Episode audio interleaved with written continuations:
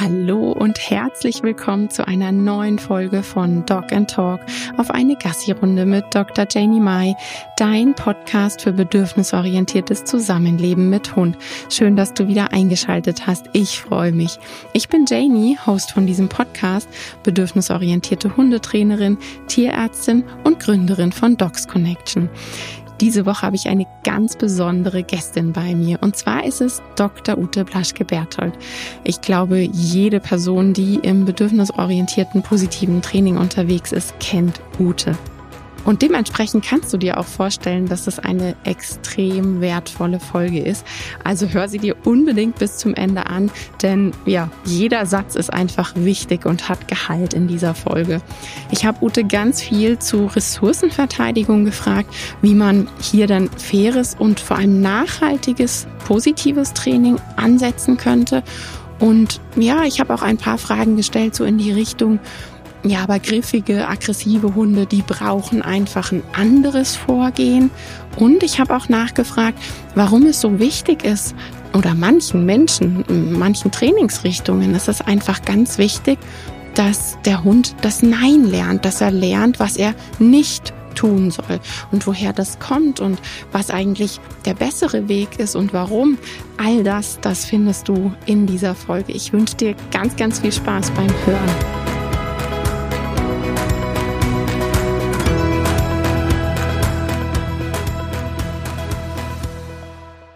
Hallo, liebe Ute. Ich bin wirklich so, so happy, dass du zugesagt hast zu meiner Podcast-Folge und nun hier bist.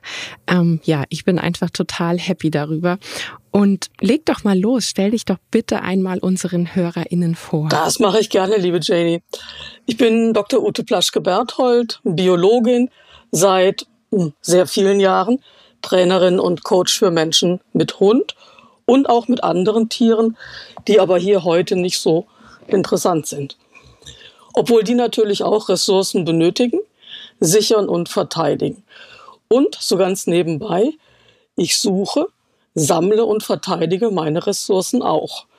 Aufgepasst, Finger weg, ich kann auch böse werden. Ich glaube, wir Menschen können das alle sehr, sehr gut, aber da kommen wir später noch zu. Ja, du hast es schon gesagt, ich möchte dir heute einige Fragen zu Ressourcenschweinchen und dem Training mit Ihnen stellen. Und ja, ich werde mit Sicherheit dazu dann auch ein paar Fragen zu griffigen, aggressiven Hunden stellen.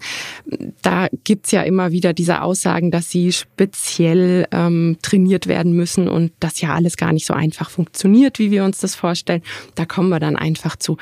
Kannst du uns ähm, einfach mal direkt was über Ressourcenverteidigung sagen? Wie entsteht sie? Und ich finde es auch immer so schön, dieses, wo ist der Unterschied oder gibt es einen Unterschied, ob gegen andere Artgenossen oder eben gegenüber dem Menschen? Ja, das sind spannende Fragen. Also ich gucke von der biologischen Seite her drauf. Alle Tiere müssen Voraussetzungen erfüllen, damit sie lebendig bleiben. So ein Körper erhält sich ja nicht von selber.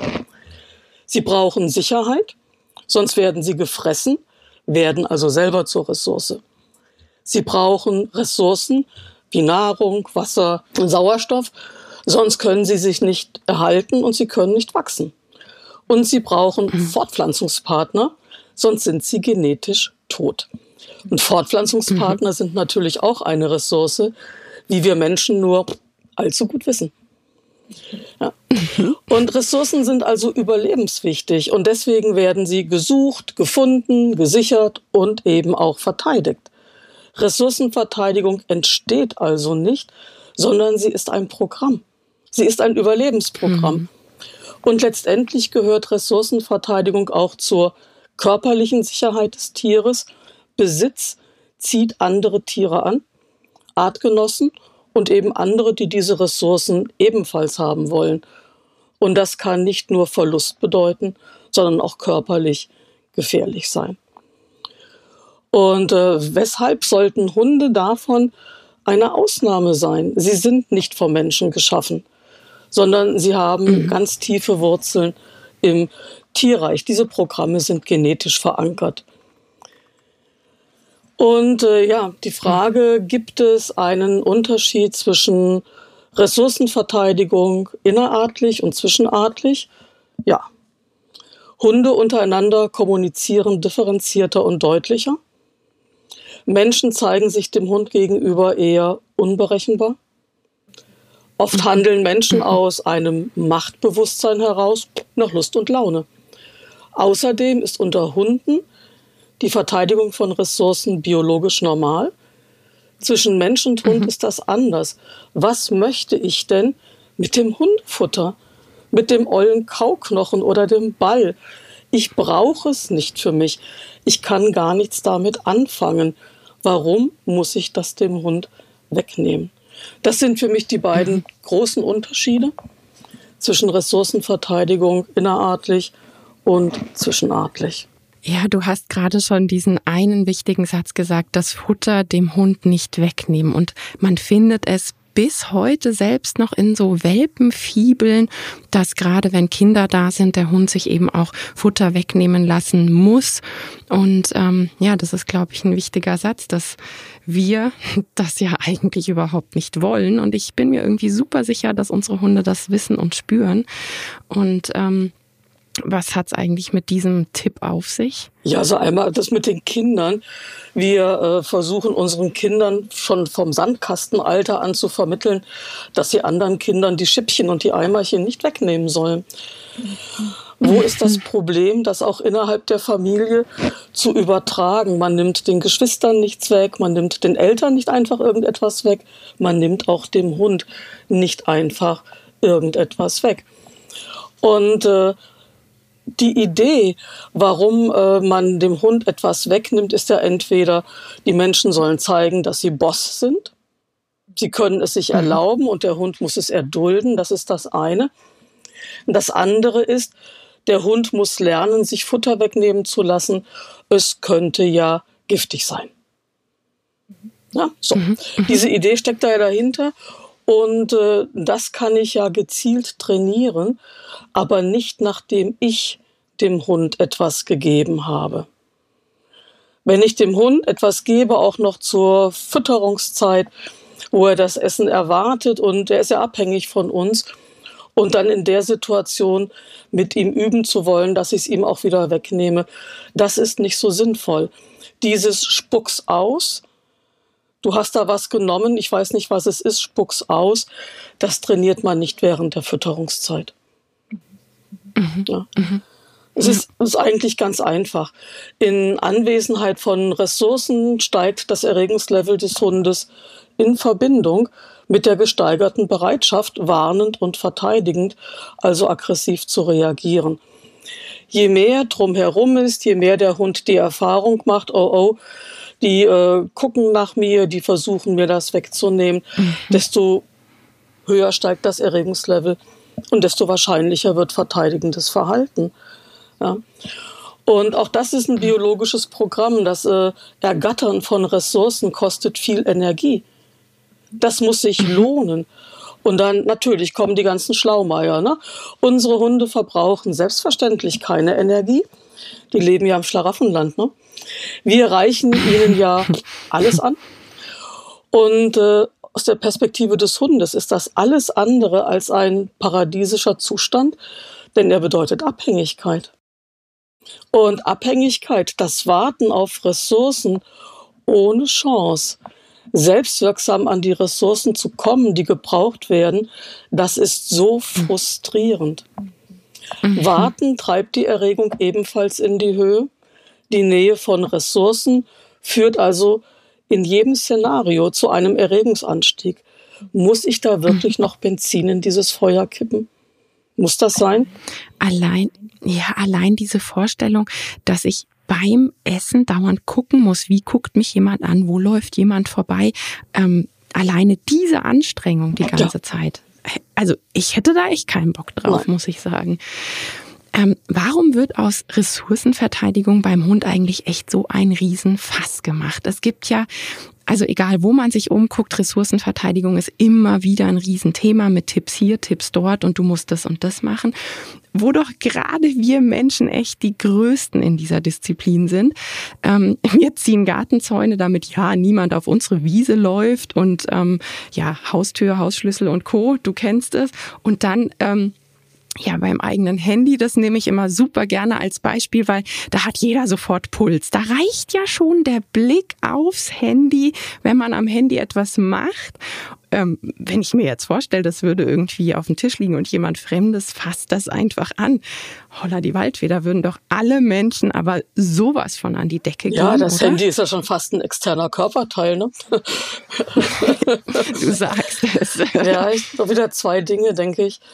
Menschen denken halt immer noch, dass Tiere ihnen untertan sein müssen. Das ist dieses Problem mit der Krone der Schöpfung.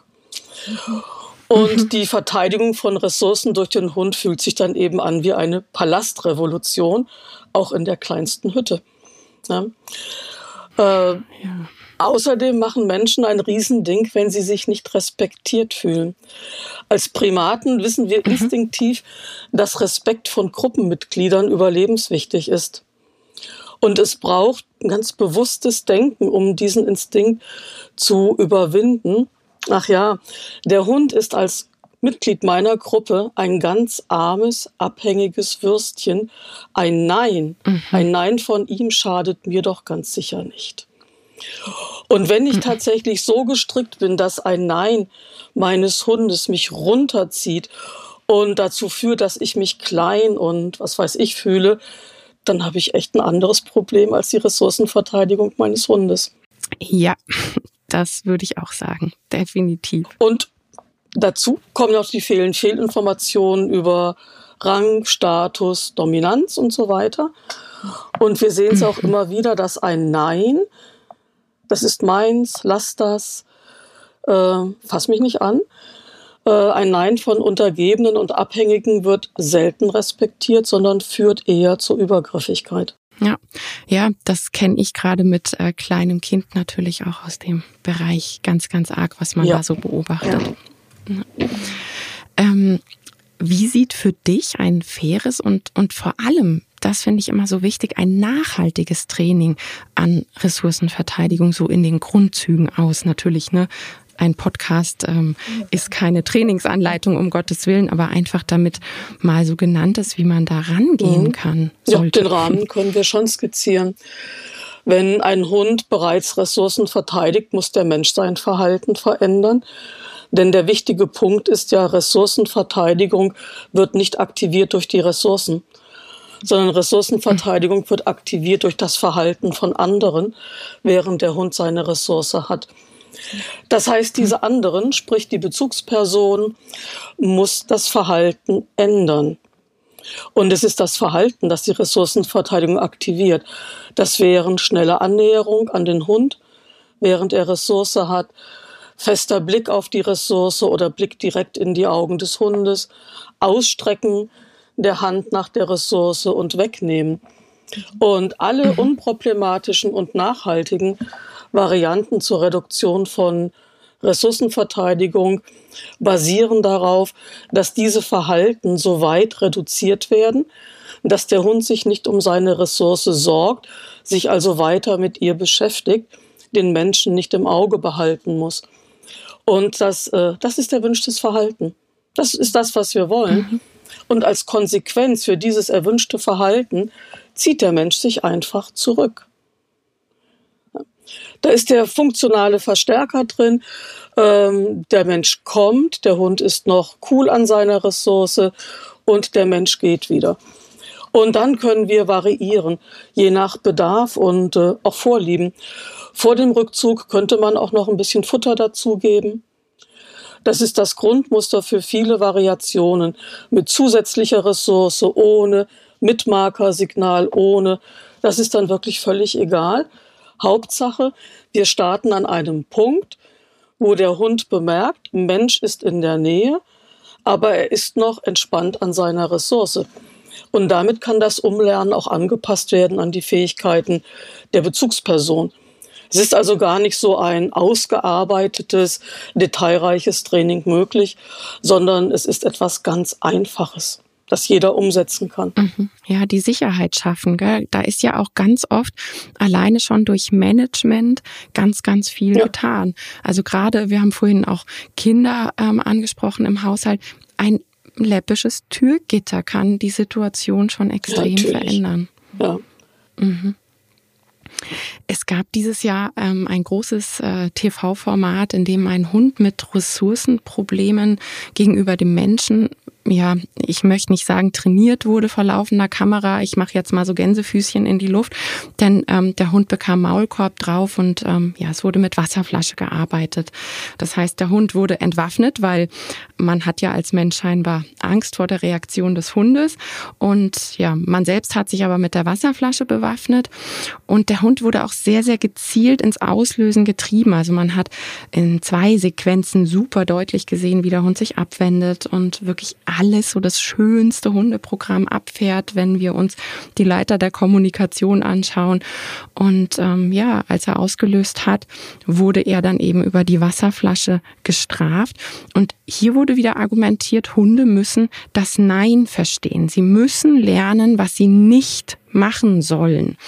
Ähm, wo liegt erstmal das Problem bei einem solchen Training, wenn der Hund eben gezielt zum Auslösen gebracht wird und dieses Verhalten erneut zeigen muss uns Menschen gegenüber? Ähm, ja, und, und dieses Thema mit das Nein muss geübt werden, da frage ich dann gleich nochmal hm. detaillierter. Also ich bin immer fassungslos, was es für TV-Formate gibt. Ich habe ja seit 24 Jahren keinen Fernseher mehr. Ich, ich bin, es ist wirklich, man kriegt die Informationen auch anders, man braucht es nicht. Und jetzt zu diesem TV-Format, ich meine, es ging ja auch durch die Social Media und so weiter. Wir sind Tierkämpfe zur Belustigung des Volkes, sind wir los. Und dann kommt doch tatsächlich mhm. durch die Hintertür, kommen Mensch-Tier-Kämpfe in die Fernseharena, bei denen die Kräfte auch noch ungleich verteilt sind. Das ist ja wie unbewaffneter mhm. Gladiator gegen den Löwen. Ne? Und es ist so mhm. unsportlich ne? und so völlig sinnbefreit. Ich denke, dümmer kann man es einfach nicht angehen, wenn der Hund etwas lernen soll. Hunde lernen, wie wir, den ganzen Kontext mit. Das kann man überhaupt nicht verhindern. Klassische Konditionierung, das ist das Hintergrundlernprogramm. Das schneidet immer mit und lernt die merkwürdigsten Zusammenhänge dieser Welt. Und der Zusammenhang in diesem Fall ist, Nein oder ein ne, beliebiges Wort kündigt mhm. etwas Unangenehmes an, wenn Maulkorb und Wasserflasche präsent sind. Ne? Genau, also mhm. wer dann, es gibt ja immer so diesen Spruch, ich fühle nicht mein ganzes Leben mit dem Klicker durch die Gegend laufen und dann stehen sie vor mir und rucken die ganze Zeit am Hund.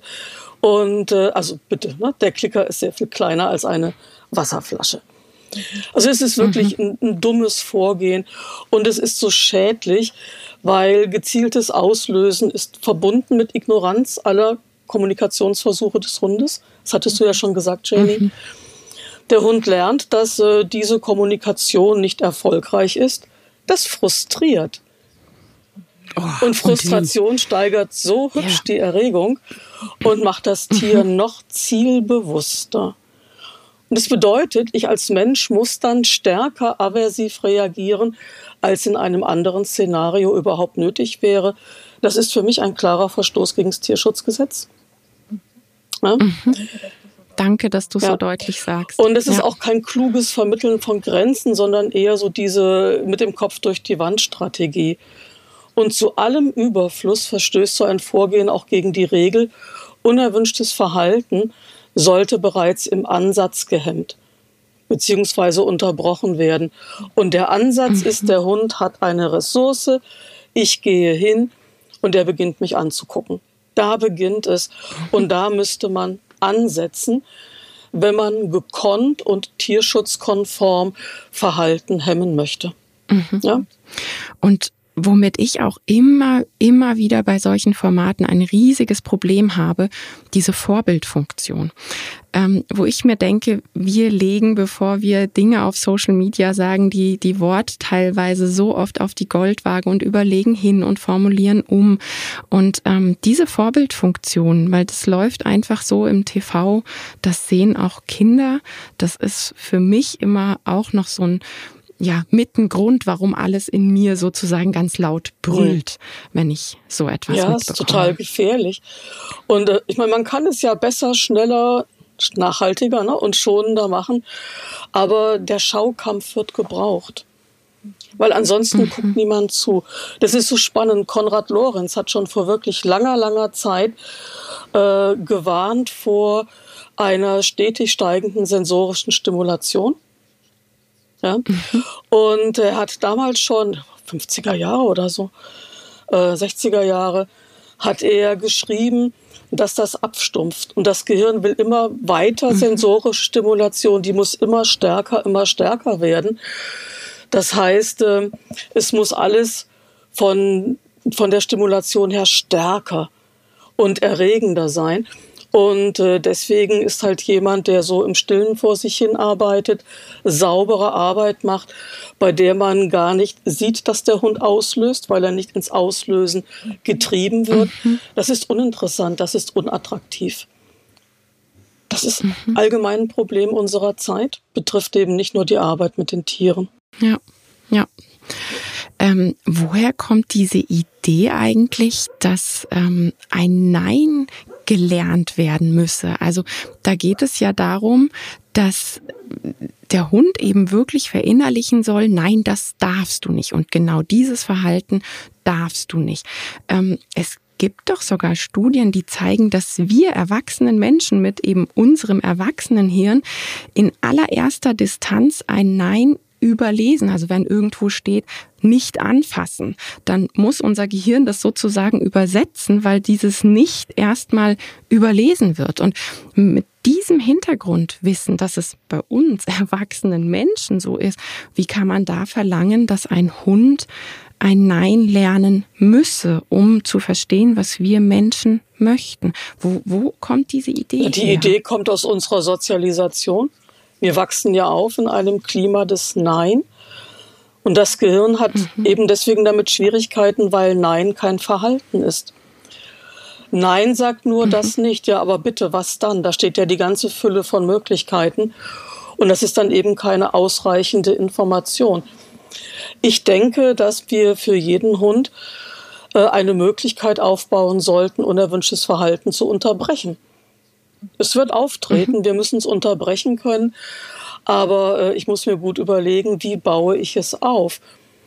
Und wenn der Hund ein Nein in diesem Sinne verstehen soll, muss der Unterricht gut sein.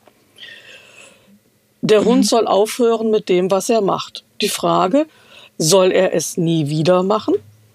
Dann reden wir nicht über Nein, sondern über Strafe. Das muss ich dann nicht mhm. ummänteln mit einem Nein. Wir reden über Strafe. Und das ist ja auch okay, solange man weiß, wie man sie gut macht. Und wenn man sie in Situationen einsetzt, wo sie wirklich gut anwendbar ist. Ja, es gehört ein Regelwerk dazu, damit dann dieses Nein ein bisschen länger als drei Tage wirkt. Und sorry, es tut mir so leid, Alternativverhalten gehört immer dazu. Auch bei Strafe. Mhm. Ja, selbst wenn jemand äh, sagt, ich kann gut strafen, ich möchte so arbeiten, soll er tun, dann aber dem Hund hinterher die Möglichkeit geben, ein anderes Verhalten zu zeigen. Der Hund muss wissen, was er machen kann, damit sein Bedürfnis befriedigt wird. Das unerwünschte Verhalten drückt doch ein Bedürfnis des Hundes aus.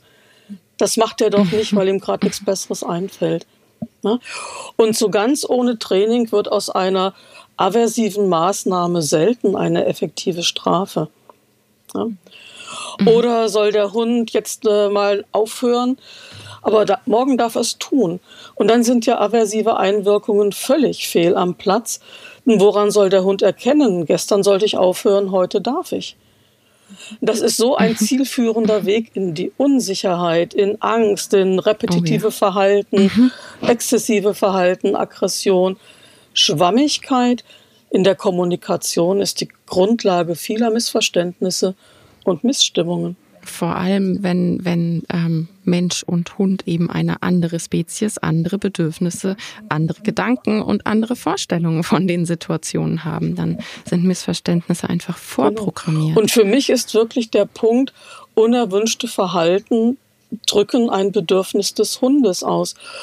Und wir halten unsere Hunde ja so im Käfig die sind ja so abhängig von uns und sie können einen großen Teil ihrer Bedürfnisse gar nicht in Eigenregie befriedigen. Und dann kommt es halt, wir bringen sie in Situationen rein, wo bestimmte Bedürfnisse entstehen. Ein Sicherheitsbedürfnis, Stichwort Ressourcen. Wir bringen die Hunde da rein Und dann drückt der Hund über sein Verhalten aus, ich möchte das jetzt für mich behalten. Und äh, dann sagen wir, das darf der nicht. Ja. Mhm. Äh, das gerät viel zu sehr in den Hintergrund. Es gibt inzwischen so viele Bücher über die Verhaltensbiologie des Hundes. Aber was es eigentlich tatsächlich bedeutet, das kommt irgendwie nicht wirklich in die Praxis. Mhm. Und äh, wir sprechen heute über Ressourcenverteidigung, äh, also einer Eskalation aggressiven Verhaltens in Anwesenheit von Ressourcen. Und ich bin ja nach wie mhm. vor immer noch fest davon überzeugt, dass Hintergrundwissen jedem Menschen helfen kann, Meinungen und Handlungen zu reflektieren. Also kommt jetzt hier noch mal ein kleines Häppchen von diesem Hintergrundwissen über Verhalten. Es sind die Belohnungen, es ist die Verstärkung, die Verhalten eine Funktion gibt. Der Hund lernt, welche Verstärkung er mit einem bestimmten Verhalten erreichen kann. Das sind dann die funktionalen Verhalten. Strafe auf der anderen Seite nimmt dem Verhalten nicht seine Funktion. Das Verhalten, das ich durch Strafe hemme, behält seine Funktion. Das ist im Gehirn gespeichert. Funktion entwickelt mhm. sich nur durch eine Verstärkungsgeschichte und deswegen hemmt Strafe funktionales Verhalten nur temporär. Das Gehirn gibt nicht so mhm. schnell auf. Es war teuer, so ein Verhalten mit Verstärkungsgeschichte aufzubauen und zu verknüpfen. Das Gehirn lässt das nicht leicht los.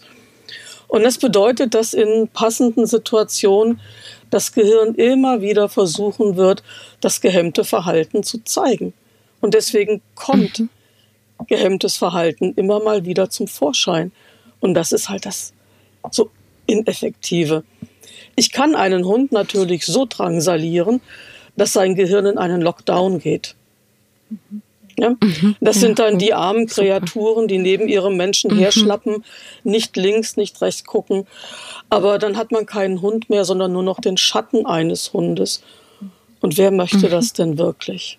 Ja, ich nehme immer ganz gerne als ähm, Beispiel auch eine Social Media oder Handy Detox Phase, als ob unser Gehirn einfach so ohne Alternative das Nichtstun genießen würde, als ob das jemandem einfach so gelingen würde. Da gibt es ja auch so grandiose Versuche, dass alleine das Wissen, das Handy ist noch in diesem Raum, das fand ich grandios, da habe ich letztens was drüber gesehen, dass erst wirklich dieses Wissen, das Handy befindet sich nicht in diesem Raum und ist nicht einfach zugänglich in unserem Hirn ja. etwas verändert und dann braucht es aber Alternativen für uns, dass wir eben beschäftigt sind, dass das Gehirn etwas zu tun hat und nicht, das musst du jetzt ja. aushalten. Du musst diese Situation aussitzen und ruhig genau. werden. Das ist äh, wie bei dieser Marshmallow-Studie an den Kindern.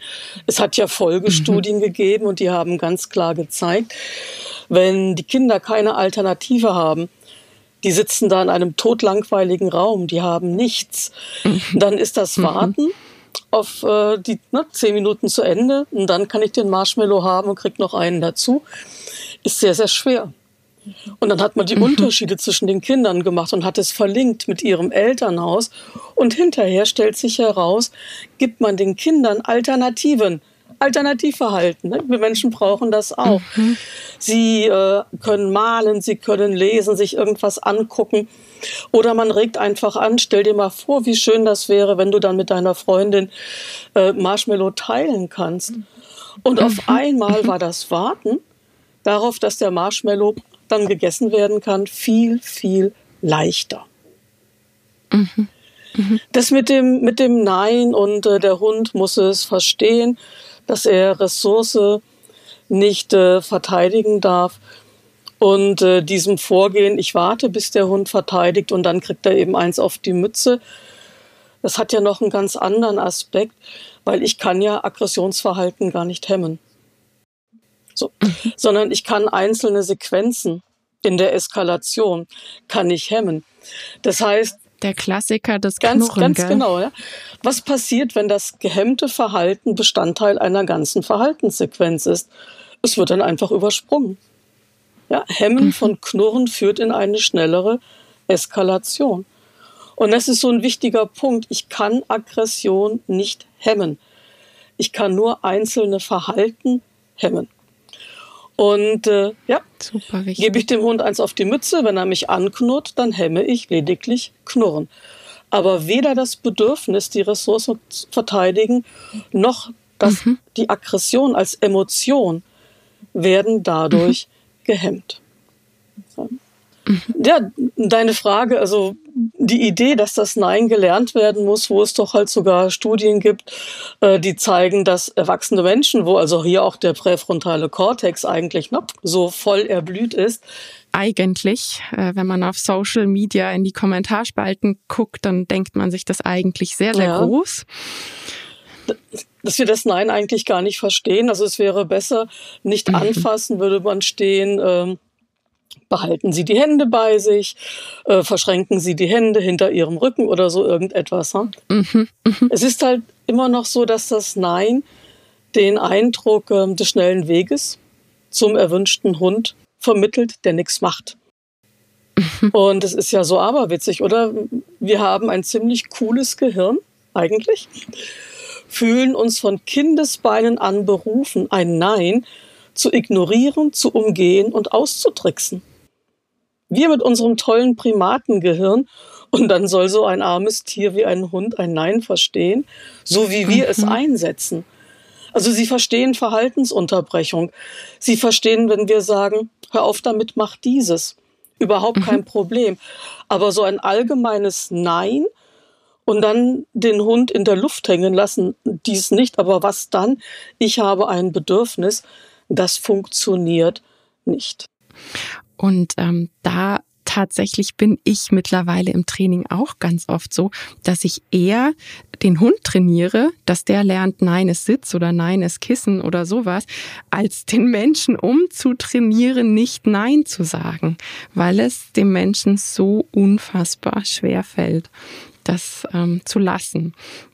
Es hat viel mit Weltbild zu tun. Mhm. Ja, und bei Menschen am Weltbild herumzuschrauben, wenn man schnellen Erfolg braucht, das ist ein mühseliges Unterfangen und äh, der Hund lernt einfach schneller. Ist es überhaupt möglich, einem Hund beizubringen, sich nicht zu verhalten?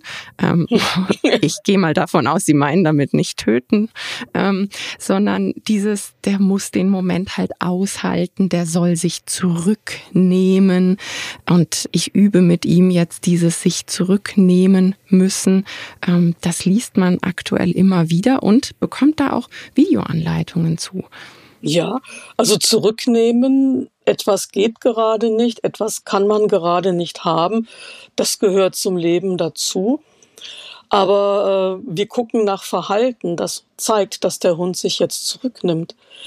Mhm. Das ist genau das, was du eben beschrieben hast. Wenn du sagst, nee, Hund, das geht jetzt nicht, äh, zieh dich zurück auf dein Kissen. Das ist ja genau, genau das. Und nein, es ist nicht möglich für ein Tier, sich nicht zu verhalten ja, bis zum letzten Schnaufer verhalten sie sich halt. Mhm. Und äh, es ist einfach so, dass Verhalten nur aufgebaut werden kann und erhalten werden kann durch Verstärkung. Positive mhm. und negative Verstärkung. Und abgebaut wird es durch das Ausbleiben von Verstärkung. Und äh, das ist der Grund, warum wir unerwünschte Verhalten durchaus unterbrechen müssen. Aber wir müssen halt nicht gleich die Abrissbirne nehmen, sondern ich kann halt sagen, stopp, geh auf dein Kissen. Stopp, setz dich mal hin. Mhm. Ja, der Hund, der steht, wenn der sich hinsetzt, er nimmt sich zurück. Für uns mhm. beobachtbar. Und das ist für mich auch nochmal so ein Argument, dass ich lieber Verhalten aufbaue, mit dem der Hund sich zurücknehmen kann, weil ich dann als visuelles Tier sehe, er nimmt sich zurück. Wenn der Hund quasi nichts macht, nichts machen würde bedeuten, er verändert sein Verhalten nicht. Ich weiß nicht, was in seinem Inneren vorgeht. Ich sehe es nicht. Mhm. Und das erzeugt beim Menschen ja auch so ein Gefühl der, der Unsicherheit. Und mhm. deswegen, ja, Hunde müssen lernen, sich zurückzunehmen, gar keine Frage. Also arbeiten wir mit ihnen, mit welchen Verhalten sie sich wirklich zurücknehmen können. Und damit ich diese Verhalten haben kann und erhalten kann, muss ich sie belohnen. Führt kein Weg dran vorbei. Es heißt immer mal wieder, da lese ich aktuell auf Social Media immer mal wieder so in der positiven Bubble in der Kommentarspalte, ähm, Verhalten abbauen würde über positive Verstärkung eben nicht gehen. Und das wäre im Zusammenleben mit den Hunden ja essentiell, dass wir eben Fehlverhalten abbauen müssen. Ähm, ja, ich sage immer, Hunde, die wollen, sind verlässlicher und glücklicher als Hunde, die sollen. Wie argumentierst du? Ja, ich kann nur sagen, du meine Güte, oder? Also nur das Ausbleiben von Verstärkung nimmt Verhalten seine Funktion. Wenn ein unerwünschtes Verhalten da ist, ich möchte es auch gerne abbauen. Ja, gehen wir völlig konform. Aber ich äh, baue Verhalten nicht durch Strafe ab es bleibt voll funktionsfähig im Hintergrund erhalten. Damit kann ich nicht zufrieden sein. Ich möchte gern ein bisschen gründlicher arbeiten. Und äh, deswegen ist es das Ausbleiben der Verstärkung von einem unerwünschten Verhalten, das ihm seine Funktion nimmt. Und nur wenn es keine Funktion mehr hat, wird es abgebaut. Mhm. Und ich habe jetzt verschiedene Möglichkeiten. Ähm, das Ausbleiben der Verstärkung äh, einzusetzen. Ich kann über Extinktion arbeiten, was extrem schwierig ist, wenn ich die Verstärker nicht kontrollieren kann. Ich kann in der Situation, in der die unerwünschten Verhalten auftreten, alternative Verhalten aufbauen. Und auch für lebendige Systeme gelten die Regeln der Physik. Irgendwann sind Zeit und Raum ausgefüllt. Mhm. Und dann ist immer weniger Raum und auch immer weniger Bedürfnis, da das unerwünschte Verhalten zu zeigen. Ja, mhm. also abbauen, ja, natürlich, gar keine Frage, aber wirklich so, dass wir das Potenzial des Hundegehirns nutzen. Und Bedürfnisbefriedigung schaffen. Da, ja. da kommt eben immer wieder dieses Wort Bedürfnis hoch, was ja auch gemeint ist mhm. mit dem bedürfnisorientierten Training, dass man eben schaut, worum geht's dem Hund da genau. eigentlich ja. gerade. Ja. Ähm, ist es richtig, dass einige Hunde Korrekturen brauchen, um zu verstehen und zu lernen? Das wäre jetzt so dieser Schwenk zu den griffigen, die handfesten, die aggressiven Hunde. Ähm, du kennst es mit Sicherheit, all diese Argumente, die dann eben genutzt werden, um gegen positives Training ähm, zu sprechen. Ja, also ich habe noch keinen masochistisch veranlagten Hund kennengelernt, der es braucht. Ja? Und mhm. sobald ein Hundehalter, Hundehalterin oder Trainer, Trainerin an diesem Punkt ankommt, stopp, Hände vom Tier, nachdenken, mit anderen ähm, Leuten darüber sprechen. Gerade die griffigen, schnell aggressiv reagierenden Hunde brauchen definitiv keine Korrektur, was immer das Wort auch bedeuten mag. Ist ja auch wieder so schwammig, oder? Oh, ja, und, ja, ja, ne? ja. Und Aggression, Aggressionsverhalten ist von der Biologie her so riskant und so teuer. Das Tier muss wirklich in starken Nöten sein, wenn es aggressiv reagiert. Mhm. Und das ist der Punkt, äh, wo wir auch nochmal den Zusammenhang zwischen Schmerzen und gesteigerter Reaktivität und Aggressivität hinweisen sollten. Aber mhm. genau das wird ja von vielen nicht so gerne zur Kenntnis genommen. Mhm. Und äh, nein, also wenn ein Hund sozusagen wirklich out of order ist, extrem schnell zupackt, ähm, schnell auf einem sehr hohen Erregungslevel ist, muss man genau nach den Ursachen schauen. Der Hund ist meistens extrem gestresst, häufig auch noch wegen anderer Dinge oder eben wegen körperlichen Stressoren wie Schmerzen. Mhm. Riesiges Thema, mhm. das mit den Schmerzen, das merke ich auch immer wieder. Ja. Ähm, ja, dann gehe ich doch da direkt mal. Du hast jetzt auch das Wort Korrektur genutzt. Das wird ja gerne in diesen Zusammenhängen eben genannt.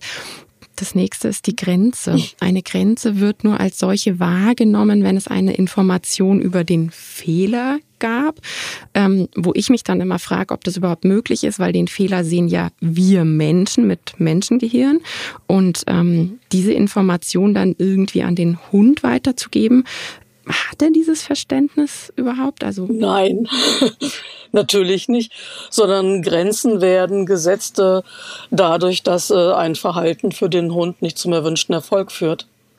Und dann kann er es, dann kann er es verstehen. Und das ist dann auch wieder klassische Konditionierung. In einem bestimmten Kontext bringt mir das Verhalten Bezugsperson anspringen, Ressourcen verteidigen, nicht den gewünschten Erfolg, wenn ich was anderes mache, sehr wohl. Und äh, Grenzen werden gesetzt durch Rituale, durch Stoppsignale und durch Alternativverhalten. Und es ist so einfach. Oder im häuslichen Bereich, wenn ich das Bett mal für mich alleine haben möchte, schicke ich den Hund halt auf seinen Platz. Mhm. Dann habe ich ihm gerade eine Grenze gesetzt. Heute nicht. Heute brauche ich einfach ein bisschen mehr Distanz. Geh mal auf deinen Platz. Ja, oder das, was ich mit meinen Hunden gemacht habe, draußen zum Spazierengehen. Ich möchte halt nicht, dass sie ähm, zum Beispiel ins Unterholz laufen äh, oder in Hecken. Mhm. Es gibt viel zu wenig Hecken, nicht? Und ich habe halt immer, wenn sie auf so etwas zugelaufen sind, ich habe gemarkert. Mhm. Und habe dann äh, die, die verschiedensten Belohnungen zur Verfügung gestellt, irgendwo zwischen ihnen und äh, zwischen mir. Und das hat so schnell dazu geführt, dass sie selber eine Grenze erkannt haben. Die Hecke ist für sie eine Grenze, aber nicht, weil sie wissen, es ist ein Fehler, da reinzugehen, sondern weil sie mit diesem Anblick verknüpfen, Interaktion mit der Bezugsperson ist möglich. Die bleiben davon selber stehen und drehen sich um und sagen, siehst du, wie ich hier stehen bleibe? Und das ist so eine schöne Art und Weise, mit dem Tier zu leben.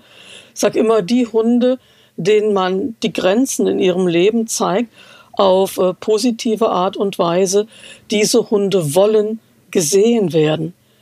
Mhm. Sie wollen die Interaktion ihrer Bezugsperson und sie gucken nicht, ob sieht sie mich jetzt oder nicht. Wenn sie mich nicht sieht, dann gehe ich in die Hecke rein. Zack. Mhm, mhm. und weg. Oder lassen sich zurückfallen und, und was, was Hunde dann eben so tun. Ja, genau.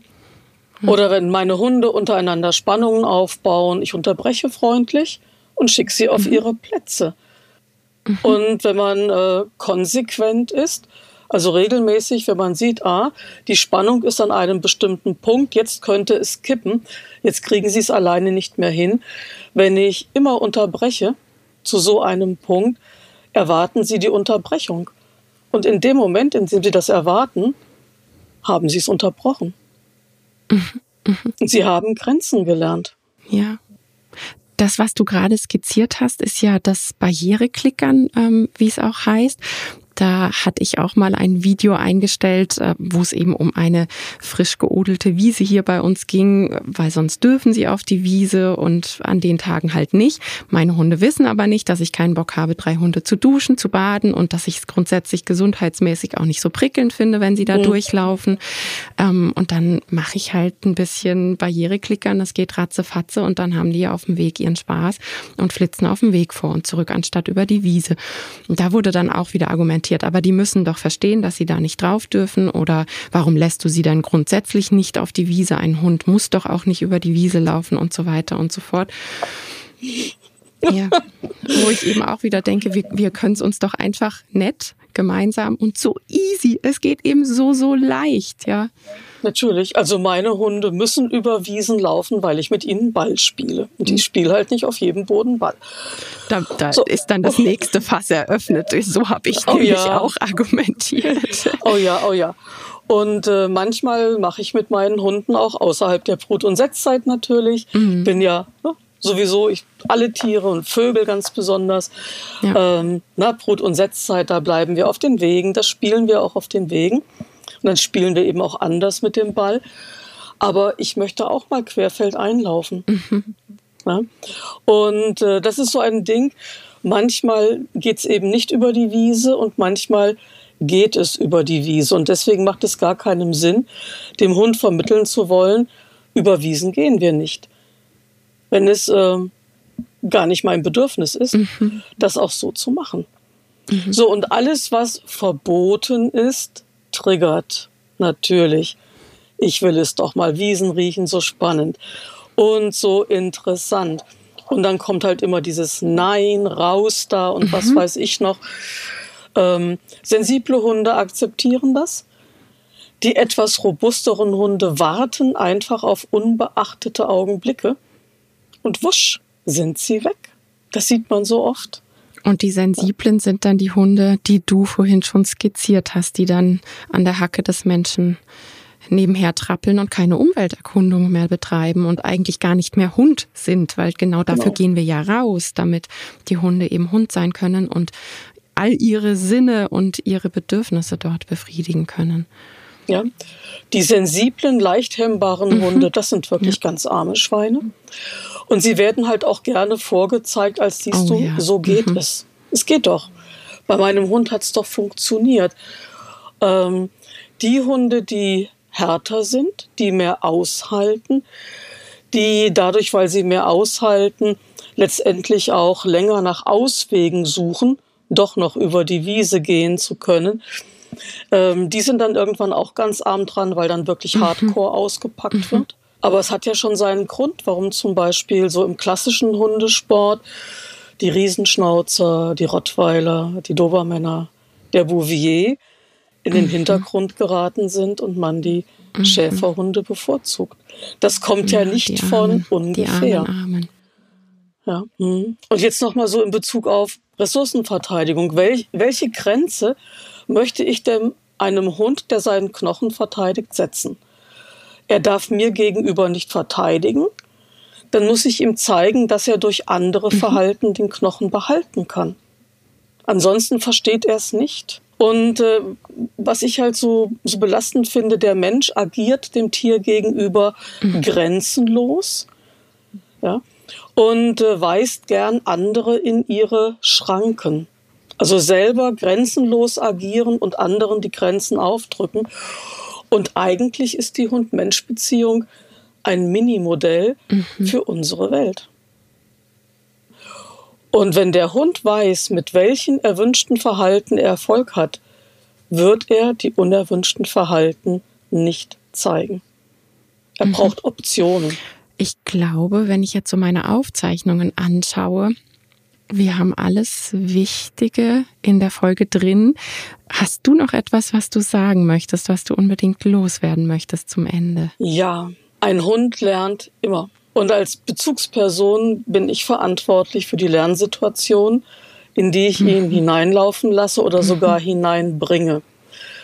Und äh, Lernen ist eine lebenslange Reise, die gemeinsam so viel Freude macht, zusammenschweißt und sehr glücklich machen kann. Ich würde mir das nicht entgehen lassen durch falsch gedachtes Machtbewusstsein. Mhm. Sehr, sehr gut. Vielen, vielen Dank, Ute. Ich habe die Zeit mit dir wirklich total genossen und ich glaube, das ist eine extrem wertvolle Folge. Vielen Dank, dass du dir die Zeit genommen hast. Und vielen Dank, dass du so hartnäckig gewesen bist. ich habe gewusst, irgendwann bekomme ich dich dazu. ja, vielen, vielen Dank dafür. Und vielen, vielen Dank an dich, dass du den Podcast unterstützt, wie immer. Wenn du denkst, die Folge ist wertvoll, bitte teile sie mit Hundemenschen, wo du denkst, sie sollten sie hören. Und Podcasts leben von positiven Bewertungen. Dementsprechend freue ich mich über fünf Sterne, die du mir vergibst bei iTunes und eine Rezension schreiben hilft mir ganz, ganz besonders. Vielen, vielen Dank und bis nächste Woche und dir vielen Dank, Ute, und bis bald. Tschüss. Tschüss.